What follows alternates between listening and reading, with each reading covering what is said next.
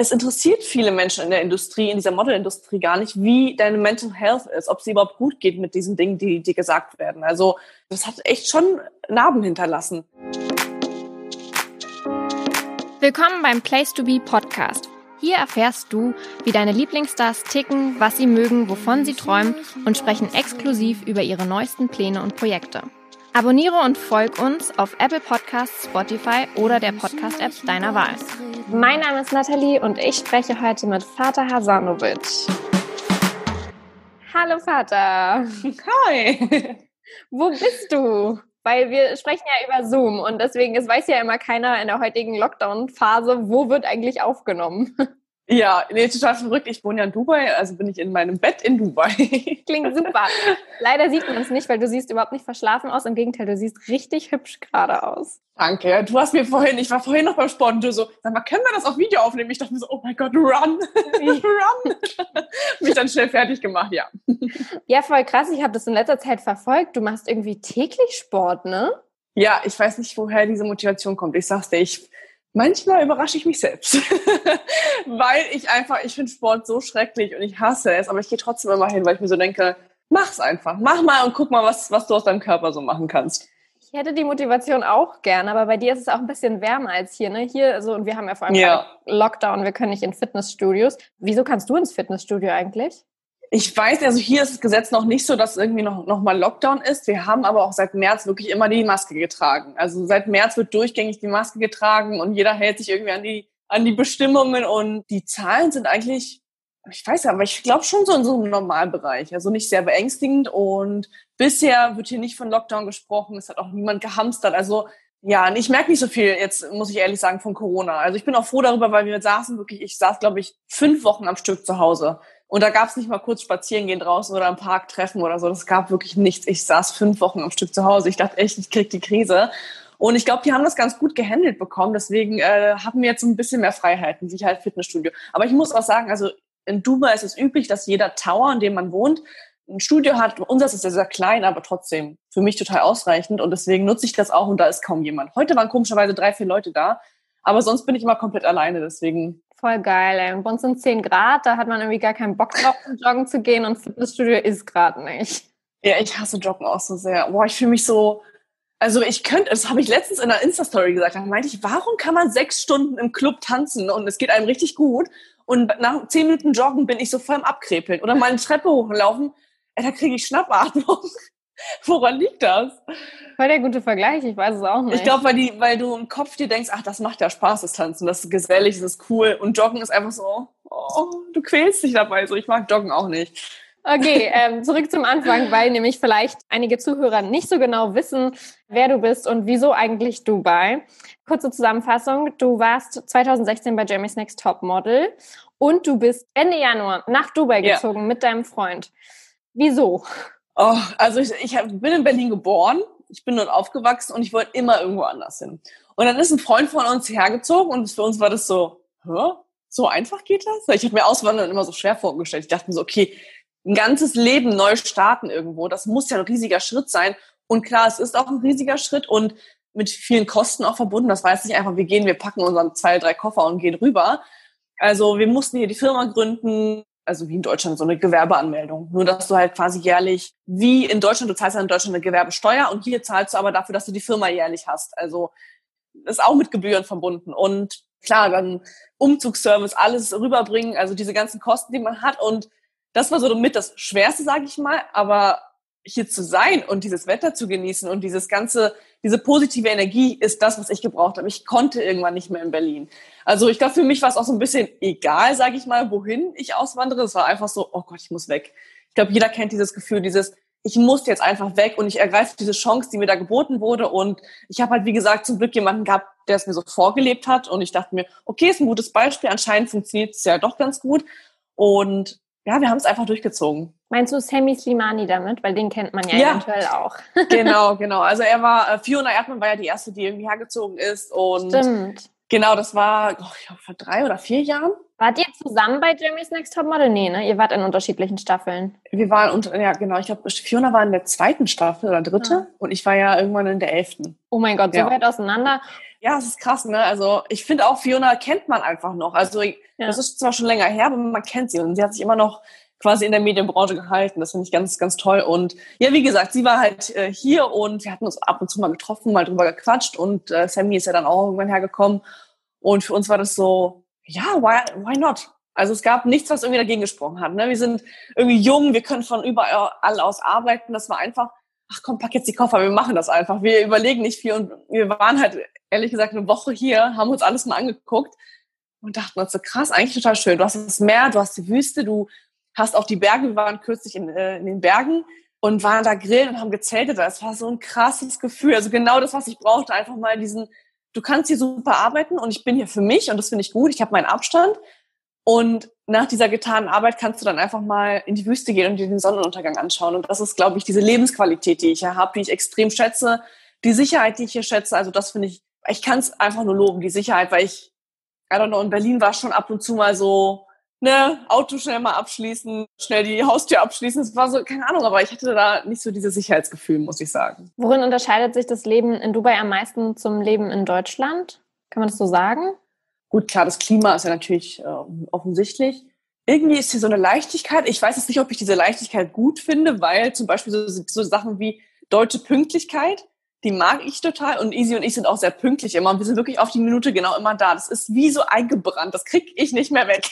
und dann hast du hier einen Termin mit irgendwem und der kommt dann schon gerne mal eine halbe, dreiviertel Stunde zu spät und alle sind so ein bisschen, ja, ja und ach, we have time und alles ist schön und ja, es ist schon anders in dem Punkt, muss man sagen. Also die Leute sind sehr locker, manchmal etwas zu locker, aber ich kenne es. Ich habe damals mal in einer Autovermietung gearbeitet und äh, die hat einem Araber gehört und ich glaube, das gehört irgendwie zur Mentalität. Ich weiß auch nicht, aber sie, immer diese Unpünktlichkeit, das hat einfach dazu gehört. Du hast in einer Autovermietung gearbeitet, wann ja. war das?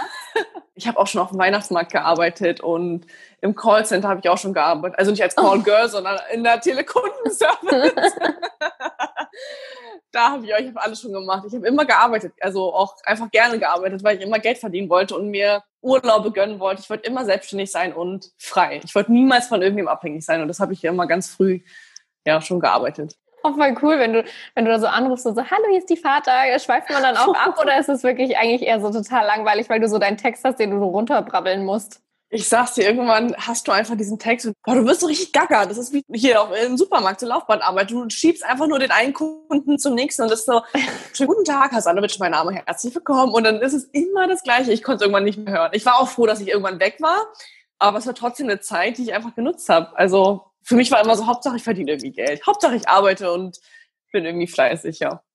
Wie ist denn das jetzt, jetzt, wenn du schon seit Januar da bist? Vermisst du da nicht irgendwie deine Familie und deine Freunde in Deutschland? Ja, ich hatte kürzlich jetzt wirklich so einen richtigen Down-Moment. Boah, das war ganz schlimm. Also wir waren ja lange in Quarantäne. Wir alle waren ja in Quarantäne. Und über ein halbes Jahr die Familie nicht zu sehen, ist etwas, was ich noch nie hatte. Und dann siehst du sie für, für einen Monat wieder, kommst wieder zurück nach, nach Dubai und denkst so, krass, schon schwer ohne Freunde und Familie. Vor allem, ich bin ja in Berlin geboren und wenn du einmal Freunde fürs Leben findest, mit denen du schon über zehn Jahre befreundet bist, das ist einfach das kann man nicht ersetzen. Also ich finde, Freundschaften, gute Freundschaften zu haben, ist etwas, was, das ist so ein riesiges Geschenk, das findest du eigentlich nicht so schnell wieder. Und das war für mich absolut herzzerreißend. Einfach, ich meine, ich liebe Easy und es ist auch total schön, mit Easy zu sein. Und er sieht es genauso, aber letztendlich denkst du dir so, oh, so ein Männerabend wäre für ihn vielleicht richtig cool, weißt du, mit seinen Kumpels irgendwie Fußball gucken und für mich einfach so mit meinen Mädels einfach irgendwas unternehmen und nicht immer die gleichen Leute vielleicht zu sehen. Das ist, glaube ich, auch für eine Beziehung diese Frische, die man mit reinbringt, dass man, dass jeder so seine Freunde hat und das fehlt uns ein bisschen. Das ist jetzt kein riesiges Beziehungsproblem, aber es ist schon so, dass uns das fehlt und wir uns so denken, krass, wir haben so richtig gute Freunde in Berlin und das äh, tut ein bisschen weh. Habt ihr schon geplant, wie lange ihr bleiben wollt oder ist es ganz offen und ihr sagt erstmal jetzt auf unbestimmte Zeit? Ich bin echt die ganze Zeit in so einem Zwiespalt. Ich habe letztens auch mit Easy drüber geredet und meinte so, krass, ich kann mir gar nicht jetzt vorstellen, nach Berlin zurückzugehen. Das Einzige, was mir halt wirklich wehtut, ist halt, wie gesagt, Familie und Freunde. Ich finde das Leben hier so schön, dass ich am liebsten wollen würde, dass alle herkommen und nicht ich irgendwie wieder zurück muss. I don't know. Vielleicht kommt irgendwann der Punkt, wo man sagt, okay, ich will wieder rüberziehen, aber ich fühle mich hier einfach gut und ich will mir diese Lebensqualität nicht nehmen. Ich will mir das nicht nehmen, dass ich mit Easy zusammenarbeite und wir einfach sagen, oh, lass mal morgen zelten gehen. Dieses Hau ruck und spontan sein und das ist für mich Freiheit. Dieses, nicht zu viel nachdenken, weil ich finde, in meinem Beruf denke ich schon zu viel nach. Wie muss das perfekte Foto sein? Die Stories machen und hier und da und Video. Und man ist nur am Denken. Also es hört nie auf. Von morgens bis abends habe ich irgendwie die Kamera im Gesicht und wenn du dann mal diese Freiheit hast zu entscheiden, ich mache jetzt einfach mal, ohne irgendjemanden fragen zu müssen, ohne dass mich jemand fragt, wo bist du denn? Warum bist du nicht zu Hause? Wir wollten vorbeikommen. Das ist die Freiheit, die ich habe und ich weiß nicht, es ist schwierig für mich, das jetzt irgendwie gerade aufzugeben. Ich sehe das noch nicht, ich weiß nicht, aber in zwei, drei Jahren, ich kann es mir nicht vorstellen, nach Berlin wieder zu gehen. Erstmal. Es kommen ja auch tatsächlich immer mehr jetzt nach Dubai, ne? Also Lamia Slimani ist ja jetzt auch gekommen. Ja. Und die Harrisons sind jetzt auch nach Dubai gezogen. Ja. Sieht man sich so im Alltag auch oder eigentlich nur so die, die du sowieso vorher schon kanntest? Ja, also Sarah kannte ich, wie gesagt, nicht. Ich habe ihr geschrieben, kam bisher leider noch nichts. Meinte so, hey, wenn du Lust hast, mal einen Kaffee zu trinken. Ich finde es ganz schön, dass, ja, im Endeffekt sitzen wir alle im gleichen Boot. Ne? Wir sind alle wie deutsche Auswanderer und Blogger und man kennt sich halt irgendwie doch untereinander und vielleicht kommt irgendwann noch eine Antwort, aber bisher kam noch nichts. Und mit Fiona habe ich auf jeden Fall mich auch äh, vor kurzem getroffen und äh, mit den Slimanis, wie gesagt, kannte ich ja vorher auch schon. Und ja, klar, ich merke auch, dass immer mehr Leute kommen, ja. Also, das finde ich jetzt aber nicht negativ. Das war früher wie in Berlin. Also in Berlin war ja auch irgendwann so, das war die Hochburg der Blogger. Da kamen immer mehr und sind immer mehr Leute hergezogen. Ich glaube, man sucht sich einfach für sich und seinen Beruf den besten Ort. Man guckt so, okay, wo geht's mir vielleicht ein bisschen besser, wo kann ich besser arbeiten. Und wenn es einer vormacht, dann klar machen es Leute nach. Also das ist ja man traut sich, glaube ich, nie alleine den ersten Schritt zu machen. Wenn man dann schon ein paar hat, die das gemacht haben, denkt man sich so, ah, okay, jetzt kann ich auch, weil so, ein, so schwer ist es ja gar nicht. Apropos Fiona, stimmt es, dass ihr zwei immer verwechselt werdet? Ich habe das irgendwo gelesen. Ich weiß nicht, verwechselt unbedingt, aber ich, mir wurde damals immer gesagt, oh, du siehst irgendwie aus wie diese eine von GNTM und nicht so Fiona. Ja, genau die. Also ganz oft in der Schule fing das schon an und da kannte ich Fiona persönlich noch nicht und sie selber hat das auch zu hören bekommen. Und irgendwann haben wir uns dann gesehen und ich meinte so, boah, endlich lernen wir uns mal kennen. ich glaube auf, auf irgendeinem Event. Ich kann auch sein, dass ich zu ihr gegangen bin und meinte, Fiona, wir müssen uns mal irgendwie unterhalten, weil ganz viele sagen, ich sehe aus wie du und du wie ich.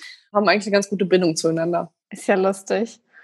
Und ich habe euch auch noch gerade eben in eine Staffel gepackt. Ja, ja, ja. Das Thema hatten wir schon mal. Wir haben Anfang des Jahres, ich weiß nicht, ob du dich erinnern kannst, hatten wir auch mal einen Instagram-Livestream zusammen gemacht. Da hast du mir erzählt, dass du zweimal bei Jeremy's Next Topmodel mitgemacht hast, was ich nämlich ja. auch nicht wusste. Man sieht, ich bin ein richtiger Pro, was Jeremy's Next Topmodel angeht. Ich gucke jede ja, Staffel. Ja, aber schwierig. Ey, Guckst du jede Staffel? Nee. Nein. Ah, okay. Ist aber nicht, ich auch nicht. Komm, ist doch nicht schlimm. Ab und zu guckt man rein, logischerweise. Man ja. kann gar nicht anders. Aber ich weiß nicht, wie viele Staffeln gibt's mittlerweile. Man kommt schon ein bisschen durcheinander, muss ich sagen. Ich war in der 11. das letzte. War 11. 2016. Jetzt kommt die 15. Staffel müsste die 15. sein, oder? Ja. Ja, es ist echt krass. Es ist einfach seit 15 Jahren, wie sich alles entwickelt hat. Irgendwann kam ja auch Instagram dazu. Das ist ganz komisch, dass es das früher nicht gab. Also da ja. haben sich die Mädels auch nur noch beworben, weil sie Model werden wollten. Heute ist das ein bisschen anders. ja, es ist echt verrückt. Bei dir gab es schon Instagram. Du sagtest ja schon richtig, ich war ja zweimal dabei. Das erste Mal war 2014. Ja. Und da war ja die Sache mit dem Pass, da hatte ich, das kann man auch nicht wissen, dass ich dabei war, weil alles rausgeschnitten wurde. Also so es gab eine kurzes, ja, echt total traurig, weil Heidi mich da abholen kam von zu Hause. Es war so cool. Und das hat man leider nie gesehen, weil ich frühzeitig ausgeschieden bin und die dachten sich wahrscheinlich so, was macht keinen Sinn, jetzt irgendwie Videomaterial an ihr zu verschwenden. die ist eh raus. Ja, ich habe damals das Visum nicht bekommen für Amerika durch meinen bosnischen Pass, der wollte es mir einfach nicht geben in der, in der Botschaft. Ich habe auch noch so richtig gebettelt. Ich so, please, it's my dream. Please don't do this to me. und der war so richtig eiskalt. Der war so, sorry. Und ich so, woran liegt? Und er meinte, ja, also du brauchst ein Arbeitsvisum. Ich so, hä, die anderen Mädels haben auch kein Arbeitsvisum. Ja, hat er mich einfach nicht durchgelassen. Und dann habe ich eineinhalb Jahre auf meinen deutschen Pass gewartet, habe den dann bekommen, habe mich wieder beworben. Und damals, 2014, gab es schon Instagram. Da war ja Stefanie Giesinger hat damals gewonnen das war das ist ja total geboomt bei ihr. Und dann dachte man sich schon so, boah, krass mit dem Instagram, also dass das ja so explodiert ist, das, damit hat ja gar keiner gerechnet. Also Stefanie Giesinger war, glaube ich, diejenige, wo das so richtig bergauf ging. Und ich glaube, danach wussten alle Mädels so, wow, das ist auf jeden Fall ein sehr, sehr gutes Sprungbrett. Also nicht nur TV, sondern danach auch einfach diese Plattform zu nutzen. Du hast aber schon aus den Gründen mitgemacht, dass du Model werden wolltest. Ja, ich war ja damals auch noch ein bisschen schlanker als heute ich wollte immer, immer, immer Fotos machen. Ich wollte immer auf dem Laufsteg sein. Und äh, seit der ersten Staffel, wo ich es geguckt habe, wollte ich immer in dieser Show mitmachen. Also es gab früher diesen Gedanken nicht, oh, ich mache das wegen Instagram. Es gab nur diesen Gedanken, ich mache das, um Heidi Klum zu treffen. Man wollte diese Frau kennenlernen, man wollte Teil dieser Show sein. Und ich dachte mir auch so, ich kann das auch, ich kann das auch. Und Ja, ich habe immer fleißig geübt. Ich habe mir irgendwann meine ersten High Heels geholt. Damals mit meinem Oberschulgeld irgendwie 20 Euro für die ersten High Heels ausgegeben und im Flur immer hin und her gelaufen, vorm Spiegel geübt. Also ich habe ja mit 15 angefangen zu modeln. Es war für mich schon immer so ein riesiger Traum. Ich dachte mir so, boah, das ist ein riesiges Sprungbrett. Und ja, dann kam mal dieser riesige, also ich habe schon dreimal riesig gesagt, siehst du, meinte ich doch vorhin mit den Wörtern, auf denen man sich aufhängt. nee, da kam dieser Pluspunkt dazu, dass man halt Instagram hatte. Dann war es auf einmal nicht mehr nur, okay, Modeln, sondern krass, ein bisschen eine Social-Media-Persönlichkeit. Und 2016 wusste man, glaube ich, noch nicht so, wie man damit umgeht. Wenn ich jetzt sehe, wie die Mädels ihre Profile aufbauen und so richtig dranbleiben und Stories machen und die Stories schön machen und Filter. Also ich glaube, gab es 2016 überhaupt schöne Filter? Ich weiß es nicht. Nee, noch lange nicht so viele, wie, wie es jetzt gab. Und Story gibt es auch, glaube ich, erst seit 18, oder? Kann sein, genau, genau. Also überleg mal, es war noch nicht so entwickelt, wie es jetzt ist, Instagram. Und ich wusste ehrlich gesagt überhaupt nicht, wie ich damit umgehen soll. Boah, das war anfangs so, das, ich musste ja ganz ehrlich sein, ich habe das erste Mal, wo ich Instagram runtergeladen habe, da war das ganz frisch. Ich habe das irgendwann gelöscht. Ich dachte mir so, was ist das denn? Voll die, voll die komische Bildbearbeitungs-App. Was soll ich damit? Ich habe das nicht. Ich dachte mir so, warum soll ich denn da meine Bilder teilen? Es macht doch gar keinen Sinn, dass alle meine Bilder sehen können. ja, und heute ne, denkt man da ganz anders. Schon verrückt. Aber es ist ein bisschen wie mit Facebook, oder? Früher war es total normal, bei Facebook zu posten, ich gehe jetzt ein Eis essen oder so. So random, einfach so Infos. Ja, und heute würde man denken voll. so, warum? Aber du machst es jetzt in der Story. Übel. Man hat sich früher auch über diese Timeline unterhalten. Also damit das auch jeder sieht, dass ich ja. meinen Schwarm auf die Timeline schreibe, hat man dann immer so irgendwelche Liebeslieder geteilt. So richtig peinlich. Oder Glückskeks. Das hat meine Schwester gemacht. Die hat immer Glückskekse aufgemacht und dann die Antwort geteilt. Das gab's Stimmt. auch bei Facebook. Ja. Ja. Ich habe mir das ehrlich gesagt nur runtergeladen wegen Texas Hold'em, dieses Pokerspiel. Und ich glaube, ich war 13, 14. Da habe ich schon richtig gezockt.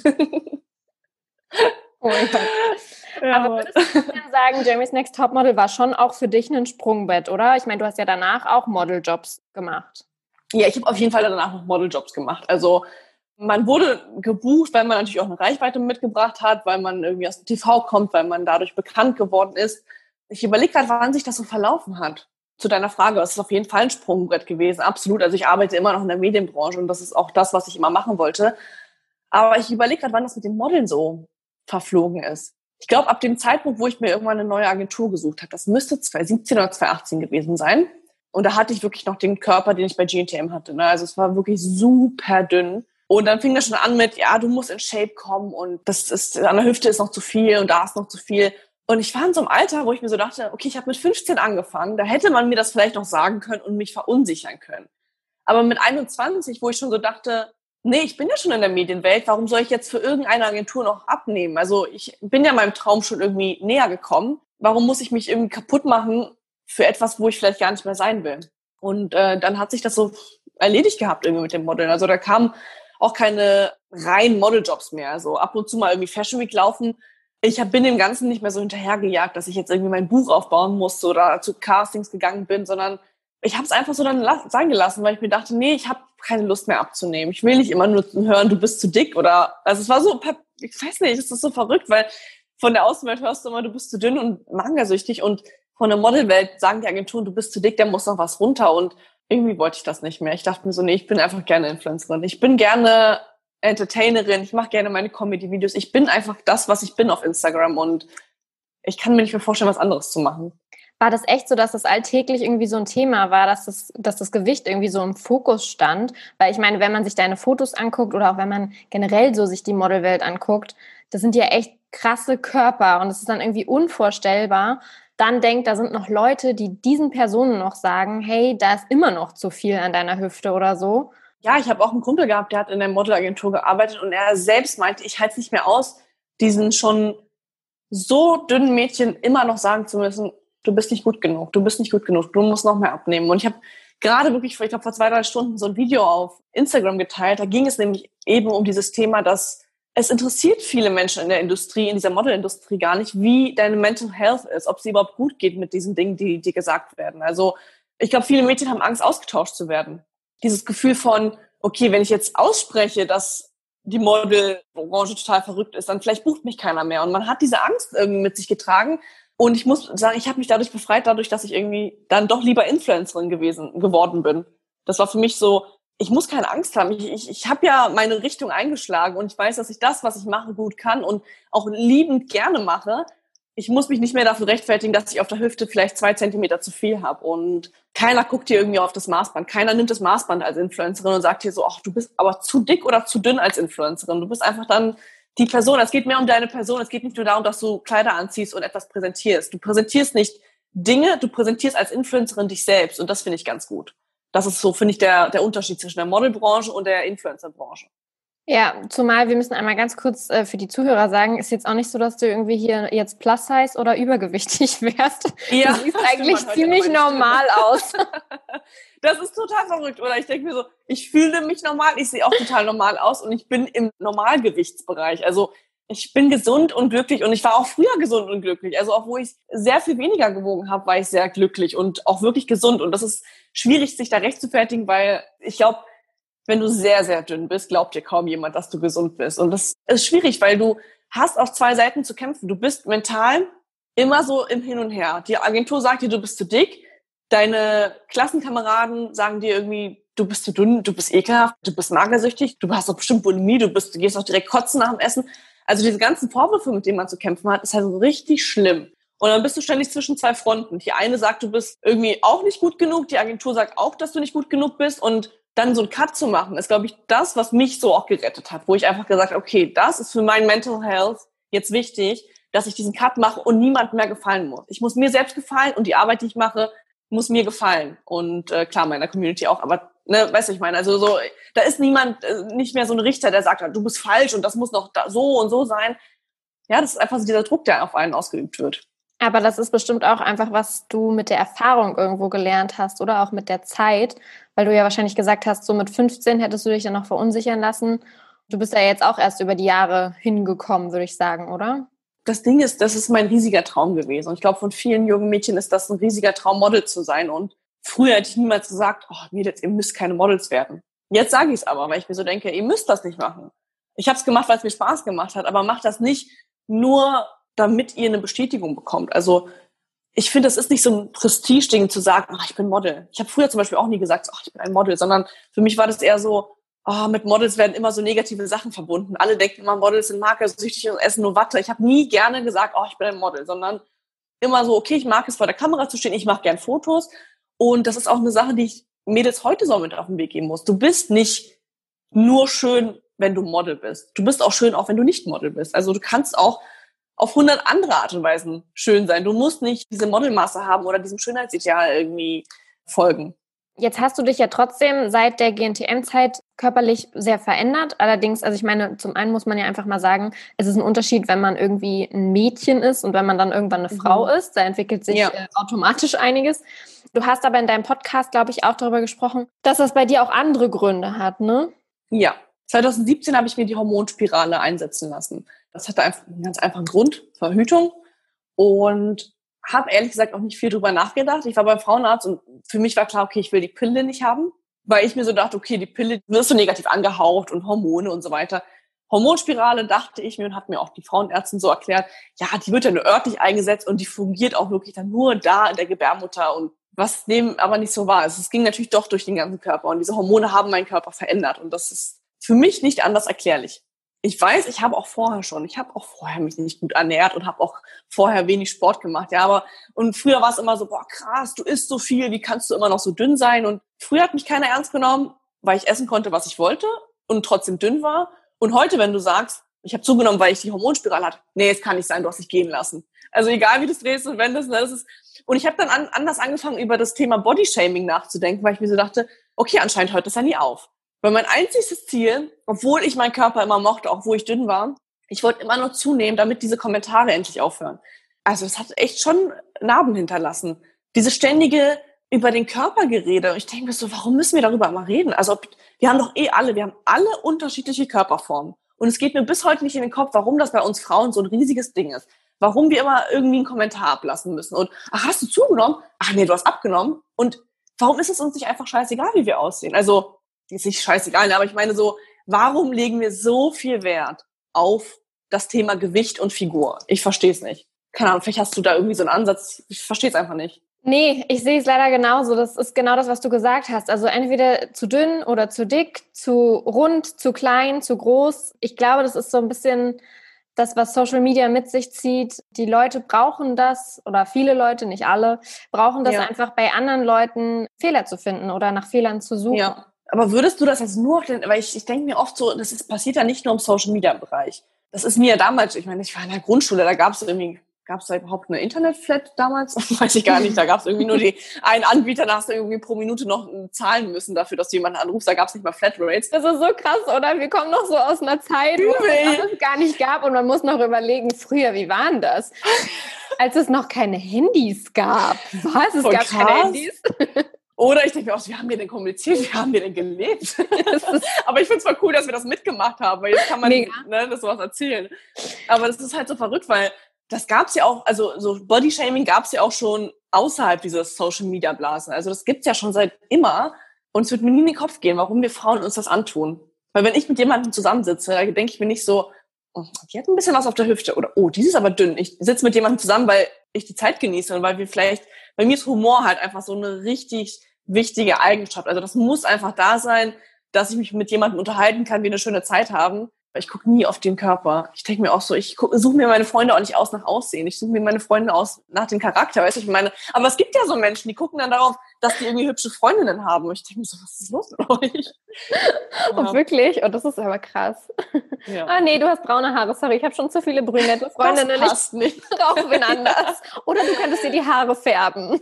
Ich kann mir aber schon vorstellen, dass einige schon so sich so hübsche Freundinnen suchen. Vielleicht, weil es ihnen peinlich ist, wenn jemand Klar. vielleicht nicht so gut aussieht. Vielleicht wollen die ja immer nur ein hübscher Gesellschaft sein und das finde ich so, das ist schon krankhaft. Also ich habe das selber auch noch nie erlebt, aber ich bin jetzt auch nicht jemand, der so, der so denkt. Deswegen ist es so absurd.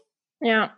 Nichtsdestotrotz finde ich, merkt man gerade so ein leichtes Umdenken, wobei ich auch immer noch Sorge habe, dass es vielleicht auch nur eine Art Trend ist, gerade so mhm. auf Instagram, was so Body Positivity angeht und auch dieses ganze, wir sind eigentlich alle ähnlich und normal und es ist gar nicht so schön, wie Photoshop es vielleicht aussehen lässt. Ja, es gibt zwei verschiedene Themengebiete. Das eine ist, was du sagtest, Body Positivity. Da habe ich mir letztens ein Video zu angeschaut. Und das andere, da gibt es, glaube ich, auch den Hashtag Normalize Normal Bodies. Und darunter fallen eben die Bilder mit den Dehnungsstreifen, Zellulite und so weiter. Das finde ich extrem wichtig, weil ich mir da denke, ja, danke, es ist wirklich normal. Aber ich selber habe ich hab auch Zellulite und ich muss auch ganz ehrlich sagen, ich traue mich nicht, die zu zeigen. Ich bin noch nicht so weit, dass ich mich das traue, weil mir das so, I don't know, es ist mir immer äh, so unangenehm einfach. Ich denke mir so, ich habe es ja selbst, ich finde es irgendwie nicht so schön. Ich denke mir so, boah, ich will schon das wegtrainieren. Da geht es gar nicht so ums Abnehmen, sondern eher, ich will einfach irgendwie so straffe Haut haben. Also ich mag meine Zellulite einfach nicht.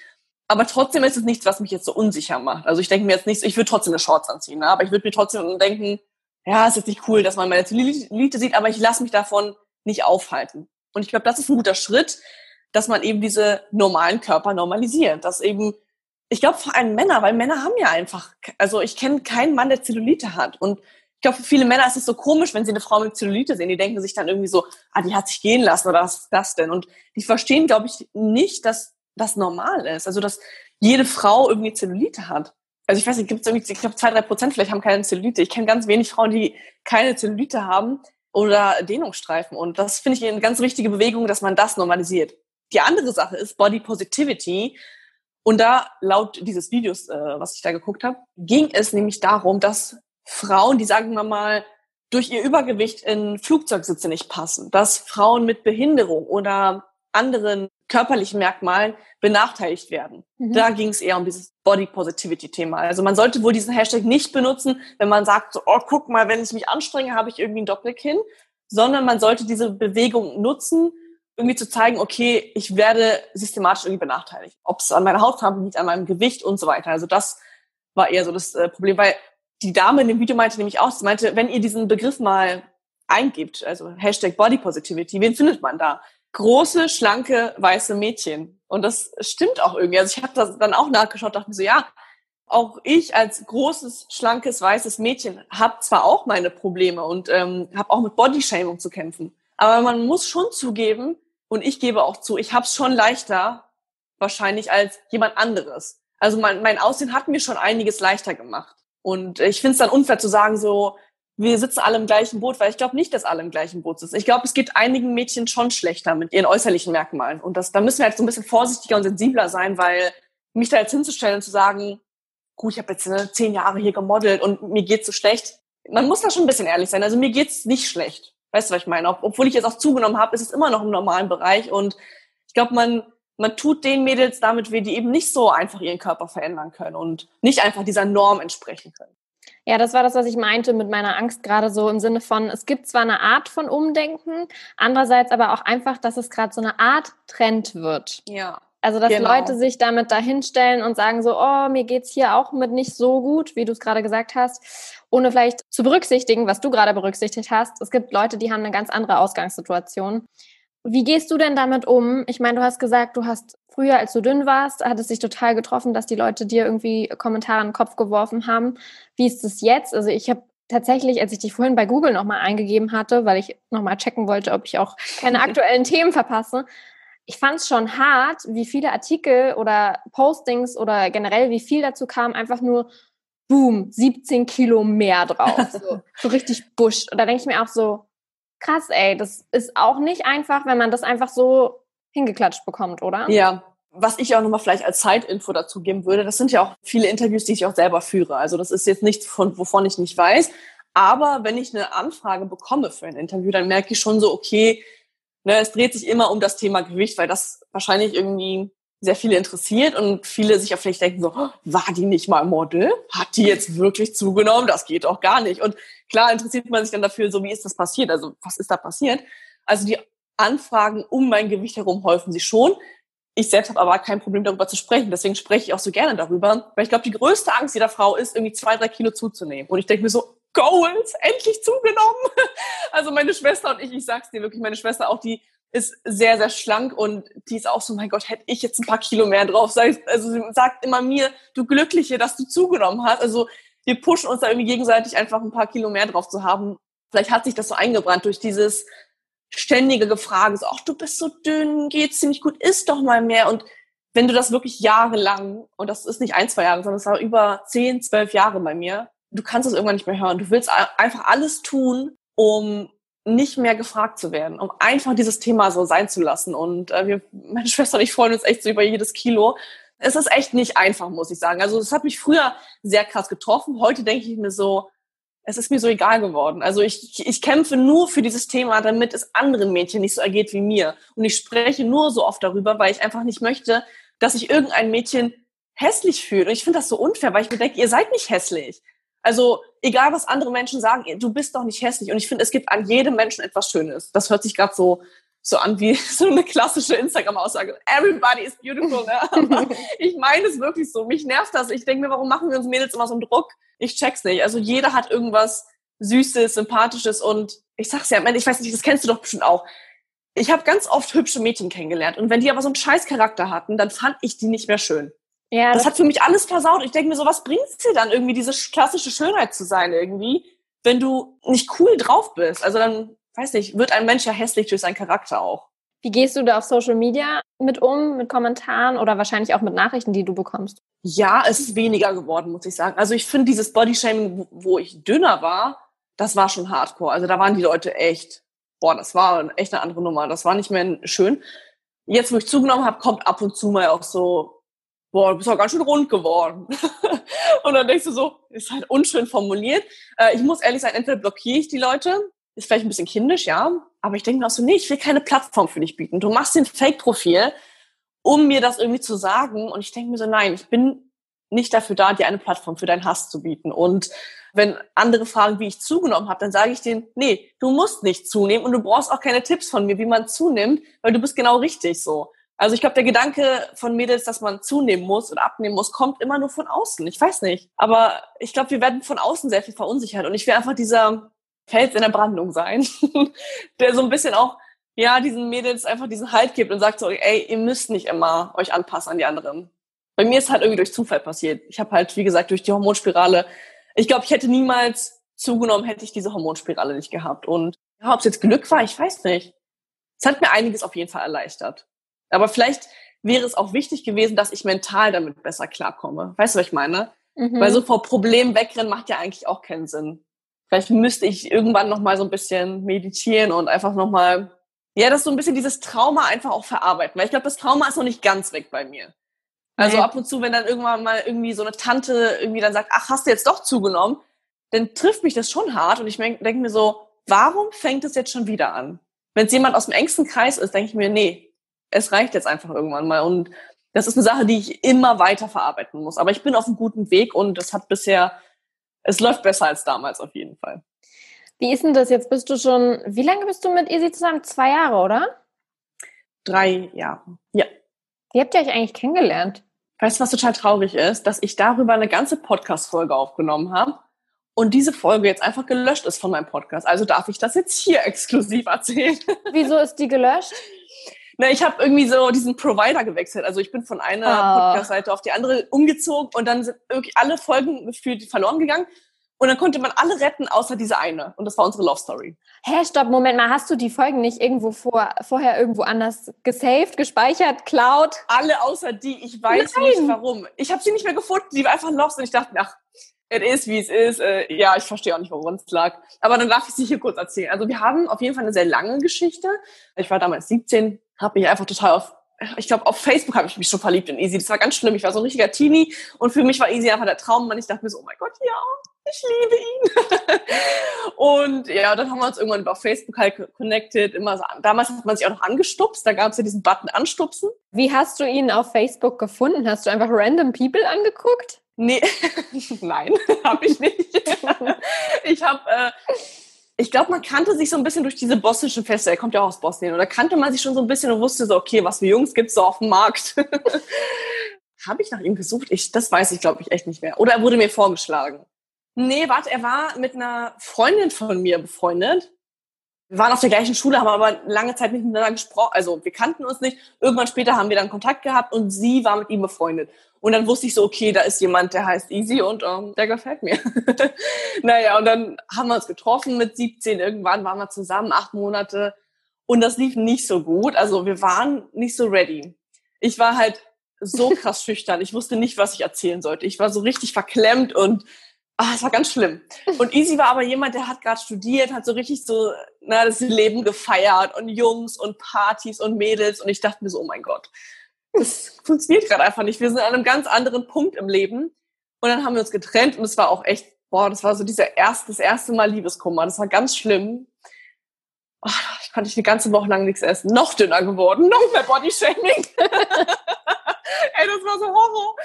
Boah, das war richtig krass. Ich konnte echt nichts essen. Das war ich lag irgendwann echt bei Mutti im Bett und die hat mich getröstet und das war, die hat mir echt so in dieser Zeit geholfen und mir diesen Schmerz genommen. Ja, es war einfach unschön, eine Trennung, das erste Mal getrennt sein. also ich mein, Easy war meine erste große Liebe, der erste Kuss mit ihm und das war so, war blöd. Ich habe mir das ganz anders vorgestellt. Naja, und dann waren wir lange Zeit getrennt und im selben Jahr, im Oktober, ist er dann irgendwann nach Australien. Und wir haben uns aber, das war 2015, weil da habe ich mich bei GNTM beworben. Und da war die Sache mit dem Visum. Ich habe das Visum nicht bekommen und Easy und ich hatten in dieser Zeit irgendwie Kontakt. Dann habe ich ihm geschrieben, als er wollen wir nicht irgendwie Tee trinken? Und er meinte so, ja, komm doch vorbei und so weiter. Und dann. Tee!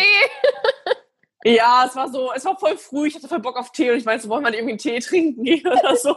es war auch voll kalt, so Oktober, den November. Ja. Und dann haben wir uns getroffen und das war nochmal ein schöner Abschluss. Also trotz dessen, dass wir getrennt waren, haben wir uns nochmal gesehen und dann irgendwie auch nochmal, ja, uns nochmal geküsst. Und es war einfach so, ja, ein schöner Abschluss, weil ich wusste, er geht nach Australien und dann ist er so krass weit weg. Ne? Du kannst ja nicht mal spontan nicht irgendwie treffen. Es war eine gute Trennung. Also er hat sich ja einfach quasi verabschiedet und dann war ich bei Topmodel. Ich war mit meinem Ex-Freund, wir waren verlobt. Easy war in Australien, hat von Topmodel nichts mitbekommen, war auch verlobt und wir wussten beide nicht voneinander, dass wir irgendwie, ja, unsere Verlobungen liefen, glaube ich, auch nicht so wie gewünscht. Das war, je näher irgendwie die Hochzeit kam, desto mehr dachte man sich so, boah, willst du diesen Schritt wirklich mit diesen Menschen gehen? Das ist etwas, was man sich echt schon gut überlegen muss. Also du musst wirklich, es muss alles einfach passen und das hat's halt einfach nicht. Und deswegen, ja, war das dann so, also pass auf. Eines Wintertages habe ich mich verlaufen, mein Handy ging aus. Ich war noch mit meinem Verlobten zusammen, Easy auch. Wir hatten in diesen drei, dreieinhalb Jahren keinen Kontakt. Easy ist dann aus Australien nach Deutschland gekommen, an dem Tag, wo ich mich verlaufen habe und aus Zufall seine Tante im Bus treffe. Und dann guckte ich sie an und meinte, dachte mir so, oh mein Gott, was redest du jetzt mit ihr? Das einzige Thema, was ihr hattet, ist er und du willst eigentlich nicht über ihn reden, weil es voll komisch halt ist. hin und her. Eine halbe Stunde habe ich mich mit der Tante unterhalten. Also war wirklich ein so schönes Gespräch und die war so, ach, wir sind so traurig, dass du nicht die Schwiegertochter geworden bist. Und ich dachte mir so, oh mein Gott, don't say it. Sag doch sowas nicht. Ja, wir haben uns echt damals gut verstanden und mir tat so weh, weil ich seine Mutter und seine Tante so mochte und naja, dann meinte ich so, ich so, ach so, der heiratet ja bald, wann kommt er denn? Ja, der ist heute angekommen, ich bin gerade auf dem Weg zu ihm. Ich so, ne, der ist heute angekommen, wo ich dich treffe. Ich so, ja gut, dann, ich so, grüß mal seine Mama, hab kurz überlegt, ja, grüß auch ihn, meinte ich so, ne, herzlich willkommen, grüß ihn mal. Und sie so, ja, mache ich. Ja, und drei Tage später gucke ich irgendwann auf Facebook. Ich habe Facebook so lange nicht mehr benutzt, ich gucke da nie in die Nachrichten. Und dieses Gefühl, wenn du deinen Ex-Freund in den Nachrichten wieder siehst, boah, ich sag's dir, ich bin zu meiner Mutter gerannt. Ich so, Mama, du glaubst nicht, wer mir geschrieben hat. ich kann mich so gut an diesen Moment erinnern. Und dann, ja, haben wir dann einfach irgendwie miteinander geschrieben und dann meinte sie, ja, ich habe gehört, du bist verlobt und ich wünsche dir alles Gute. Und ich dachte mir so, oh mein Gott, warum? warum nach dreieinhalb Jahren entschuldigst du dich für irgendwas? Warum kommst du jetzt? Und ich habe es einfach gespürt, dass irgendwas ist, dass er nicht glücklich ist. Ich war auch nicht glücklich. Also ich habe alles auf eine Karte gesetzt. Für mich war einfach nur so, ey, das ist meine erste große Liebe. Fuck it. Ich habe dann mit meinem Verlobten mich getrennt. Und es war auch eine Trennung, die war irgendwie so vorherzusehen, weil alle zwei Wochen war die ganze Zeit on-off, on-off. Ich habe mich dann irgendwie zwei, drei Tage später mit Easy getroffen. Und es war das schönste Wiedersehen ever. Wir waren beide an demselben Punkt im Leben. Wir haben beide in die gleiche Richtung geblickt. Wir waren beide so, wir hatten beide unsere Arbeit und ich weiß auch nicht, aber es war so ein ganz unabhängiges Treffen. Es war so, auch wenn wir nicht danach zusammenkommen, weil klar, beim ersten Treffen habe ich mir jetzt keine Hoffnungen gemacht. Aber wo ich ihn dann so neu kennengelernt habe, dachte ich mir so, krass, er ist eigentlich genau das, was ich immer wollte und wie ich ihn wollte. Wir haben damals nur nicht zusammengepasst. Es war der falsche Zeitpunkt. Und ja, dann war einfach, dann war es echt schön. Dann ging es mega schnell. Wir sind nach drei, vier Monaten zusammengezogen, hatten unsere Wohnung. Also das war echt krass, ja. Ich kann nichts mehr sagen. ich sag's dir, ich war auch so, es war die Beste. Ich habe mich wirklich, ich muss ehrlich sein, ich habe mich gefühlt wie ein Arschloch. Ich bin nicht der Mensch, der sich von jemandem trennt. Ich bin eher so der Mensch, ich werde lieber verlassen, weil dann habe ich es bis zum Ende probiert. Weißt du, was ich meine? So, yeah. so von wegen, ich habe bis zum Ende gekämpft, ich kann nicht irgendwie so Schluss machen mit irgendwem. Was eigentlich total dumm ist, weil wenn du dich nicht mehr gut fühlst in einer Beziehung, dann musst du es machen. Und ich habe in dem Moment einfach auch mal an mich gedacht, weil ich, ich weiß, ich habe so drüber nachgedacht, okay, wenn dir ein Mensch nicht mehr gut tut, warum an was festhalten, was nicht mehr geht? Und klar, für mich hat sich dann die Gelegenheit geboten, so Easy war da und ich dachte mir so, ganz ehrlich, alles oder nichts. Und selbst wenn Easy Nein gesagt hätte, oder er war ja auch noch verlobt, ne? also selbst wenn er noch gesagt hätte, nee, ich liebe meine Verlobte und ich will noch mit ihr sein, hätte ich das total akzeptiert und hätte mir gedacht, okay, ich gehe diesen Weg jetzt, auch wenn ich ihn alleine gehe und wenn zu zweit ist auch schön. Und dann hat sich einfach herausgestellt, dass es, dass wir mega gut zusammenpassen. Und ich meine, wir sind seit drei Jahren zusammen, wir arbeiten jetzt zusammen. Das ist so krass, wie sich unser Leben entwickelt hat. Und ich bin manchmal so baff, wie viele Zufälle da waren und wir wieder zusammengekommen sind. Das hätte ich nie im Leben gedacht. Also manchmal muss man es auf sich zukommen lassen. Richtig schöne Story. Netflix, wo bist du? Hallo, wir müssen das ja. verfilmen. ja, ja, so mit so einem Happy End, wo man sich ja. so denkt, oh, die erste große Liebe, dann kommt sie wieder. Ich, ich sag's dir, ich war auch so baff. Und meine Mutter, wo sie es erfahren hatte, und dann meinte ich so, ich schreibe mit Easy und sie so, aha, hat sie mich so angeguckt, sie sagte, was, bist du nicht noch irgendwie verlobt? Ich so, nee, ich habe mich getrennt. Und sie so, pff, ihr Jugendlichen, ihr wechselt auch die Beziehung wie Schlüpper, sagt sie so. Aber ja, ich meine, jetzt sind wir echt so drei Jahre jetzt schon. Ich denke ja nicht an ein Ende, um Gottes Willen. Also ich fühle mich einfach gut und Easy lässt mir meine Freiheiten. Er akzeptiert mich, wie ich bin. Und ich glaube, das ist so diese Grundessenz einer guten Beziehung, jemanden zu tolerieren, wie er ist und ihn nicht versuchen zu ändern und ihm nicht seine Meinung aufzudrücken. Und ja, einfach verstanden und geliebt zu werden, ohne dass man für die Person nie gut genug ist. Also das ist so diese toxische Art von Beziehung, dass man, wenn man jemanden hat, der, wo du nie gut genug sein kannst, wo du immer nur, das passt mir nicht und da, du musst das machen und immer nur, wie ich sage, es müssen beide am selben Strang ziehen. Wenn einer zieht, lässt der andere irgendwann los, weil er nicht mehr kann. Und wie sieht jetzt aus? Jetzt muss es noch eine neue Verlobung geben. Hm. Oder habt ihr schon geheiratet? Nein, wir haben noch nicht geheiratet. Ja, wer weiß, ihr seid schon verheiratet nach Dubai oder sowas. nee, die haben sich die Gesetze übrigens geändert. Das ist voll krass. Die haben jetzt auch hier apropos verheiratet. Also hier war ja früher immer so, dass man quasi verheiratet hier leben durfte und jetzt äh, haben sie seit etwas längerer Zeit, dürfen quasi auch unverheiratete Paare hier offiziell zusammenleben. Das nur mal hm. kurz als Dubai-Update. Aber vielleicht kommt ja doch noch eine Hochzeit. Oh, bestimmt. Wollt ihr auch Kinder? Ja, unbedingt. Wir haben letztens drüber gesprochen. Also Easy will unbedingt und ich natürlich auch. Aber Ich fühle mich gerade so jetzt momentan nicht ready. Ich glaube, ich weiß nicht, ob ich in zwei, drei Jahren anders denke, aber für mich war immer so, ja, mit 27, 28, also so wirklich so in zwei, drei Jahren. Also meine Traumvorstellung in meinem Kopf war immer so, ich will unbedingt vier Kinder. Wie ich das schaffen soll, I have no idea. ja. Aber was auch so krass ist, also wenn ich Easy so mit Kindern sehe oder wenn ich selbst mit Kindern bin, wie wir beide mit Kindern umgehen, ich denke mir so, irgendwie, ich habe einfach ein Gefühl, dass wir schaffen werden. Und I don't know, wie ich merke, wie er mit meiner Nichte so spielt. Ich denke mir so, krass, er, er, kümmert sich so richtig. Also ihm ist nicht so langweilig nach zehn Minuten und er, er, redet auch nicht schlecht über Kinder und ihn nerven Kinder auch nie und mich ja auch nicht. Also wenn ich ein Kind sehe, denke ich mir nicht so, oh, das schreit, schreit, weil ich mir so denke, es ist halt ein Kind, es entdeckt die Welt neu. Also ich bin da schon sehr offen. Also ich will auf jeden Fall Kinder. Aber habt ihr euch schon überlegt, ob ihr die irgendwie in Deutschland oder dann auch in Dubai großziehen wollen würdet? Das ist echt eine gute Frage. Dadurch, dass wir halt hier die Freiheit haben, zusammenzuarbeiten, gut, das könnten wir auch in Deutschland, aber hier hat sich einfach, es hat sich besser angeboten. Es ist, glaube ich, auch ganz cool, die Kinder hier vielleicht zu bekommen, weil wir dann auch mehr Zeit mit den Kindern verbringen könnten. Also das ist dann nicht so, dass man sich managen muss, oh, die Mutter ist irgendwie ein Jahr Mutterschutz, sondern beide Elternteile sind zu Hause, die arbeiten gemeinsam an einem Job so und können sich beide ums Kind kümmern. Also dann hat das Kind beide Elternteile und das finde ich auch ganz schön, weil ich das selbst auch so nicht kenne. Das war ja meistens so, okay, die Mutter ist irgendwie Mutterschutz, der Papa geht arbeiten. Ja, so können wir halt diesen Luxus genießen, dass wir beide fürs Kind da sein könnten. Voll krass, dass ihr euch gar nicht auf die Nerven geht, weil ihr ja wirklich die gesamte Zeit aufeinander hockt, oder? wir versuchen momentan Hobbys zu finden, damit wir, also wir versuchen das wirklich so zu machen, dass wir auch mal Me-Time haben. Das ist auch wichtig. Nicht, weil wir uns irgendwie dann in dem Moment hassen und uns denken, oh, kein Bock auf die Alte, sondern weil das wichtig ist. Und ich glaube, das früh zu erkennen und präventiv zu handeln, ist, glaube ich, ganz, ganz gut für eine Beziehung. Weil sonst, was heißt, wir gehen uns nie auf den Sack. Es gibt schon Momente, wo man sich denkt, oh, Schatz, bleib du einfach im Wohnzimmer, ich gehe auf den Balkon, ich brauche jetzt kurz mal, ich rufe eine Freundin an, bitte, leave me alone. Aber es muss man offen kommunizieren und da darf auch keiner sauer sein, weil es ist normal, wir sind 24-7 unterwegs zusammen.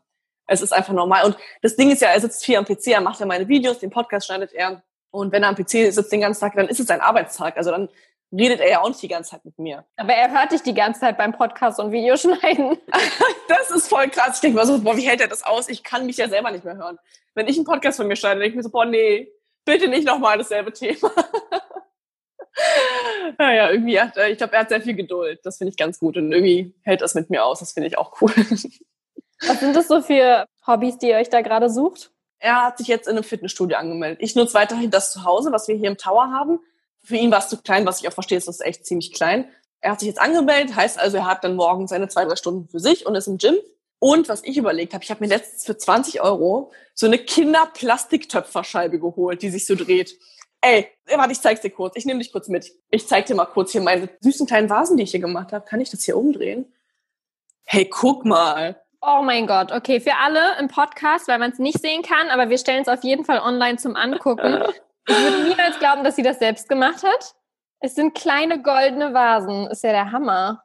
Oder ich habe dir noch Gold angesprüht. Ich war richtig stolz drauf. Das ist echt so ein Kindertöpfer-Set. Und dann habe ich gesagt, okay, jetzt habe ich so ein bisschen geschnuppert und geguckt, äh, wie mir das so gefällt mit den Töpfern.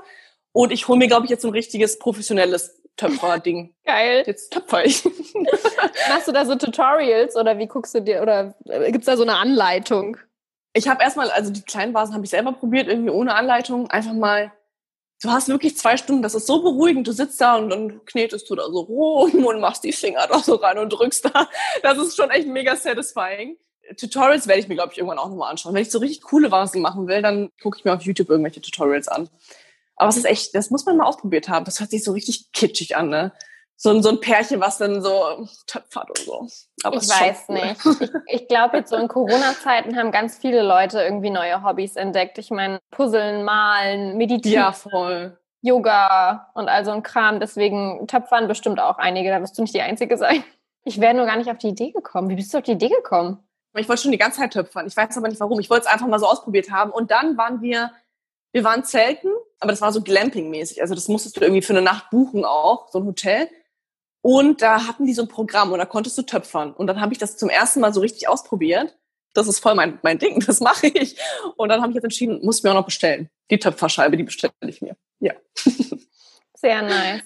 Mann, es macht so einen Spaß, mit dir zu reden. Äh, ich könnte irgendwie immer den ganzen Tag mit dir reden und ich dachte erst so, hm, welches Hauptthema will ich denn eigentlich haben? Und dann dachte ich mir wiederum so, nee, eigentlich kann ich mit ihr über Gott und die Welt reden und das ent entwickelt ja. sich eh von alleine. Ich liebe das auch. Ich sag's dir, ich quatsch so gerne. Und das ist, das ist so ein bisschen die einzige Sache, die mir fehlt. Wirklich so richtig diese sozialen Kontakte, die ich aus Berlin habe, wo ich mir so denke, boah, einfach mal chillen, auf dem Balkon, Käffchen trinken und so zwei, drei Stunden Deep Talk führen. Ja. Das äh, fehlt mir so ein bisschen. Aber dafür habe ich, wie gesagt, meinen Podcast und auch so diese Möglichkeiten, einfach mit Leuten zu quatschen. Und Social Media ist schon echt, das verbindet, das muss man schon sagen. Das stimmt. Anyway, es hat sehr viel Spaß gemacht und ähm, mir auch. auch krass. Man merkt richtig, dass es dir dort in Dubai gut geht.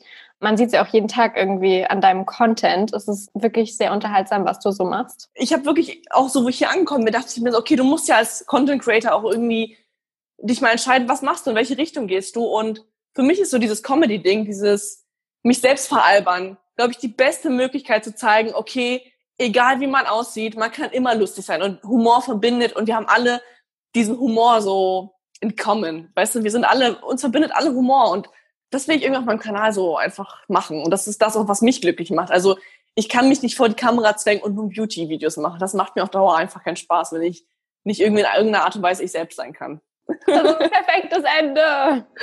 Wow, so lieb. Es hat mir auch voll Spaß gemacht. Danke.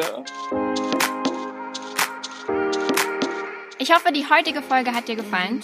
Nächste Woche gibt es auch schon den nächsten Talk. Wenn du wissen möchtest, mit wem ich spreche, dann abonniere und folge dem Place to Be Podcast auf Apple Podcasts, Spotify oder der Podcast-App deiner Wahl.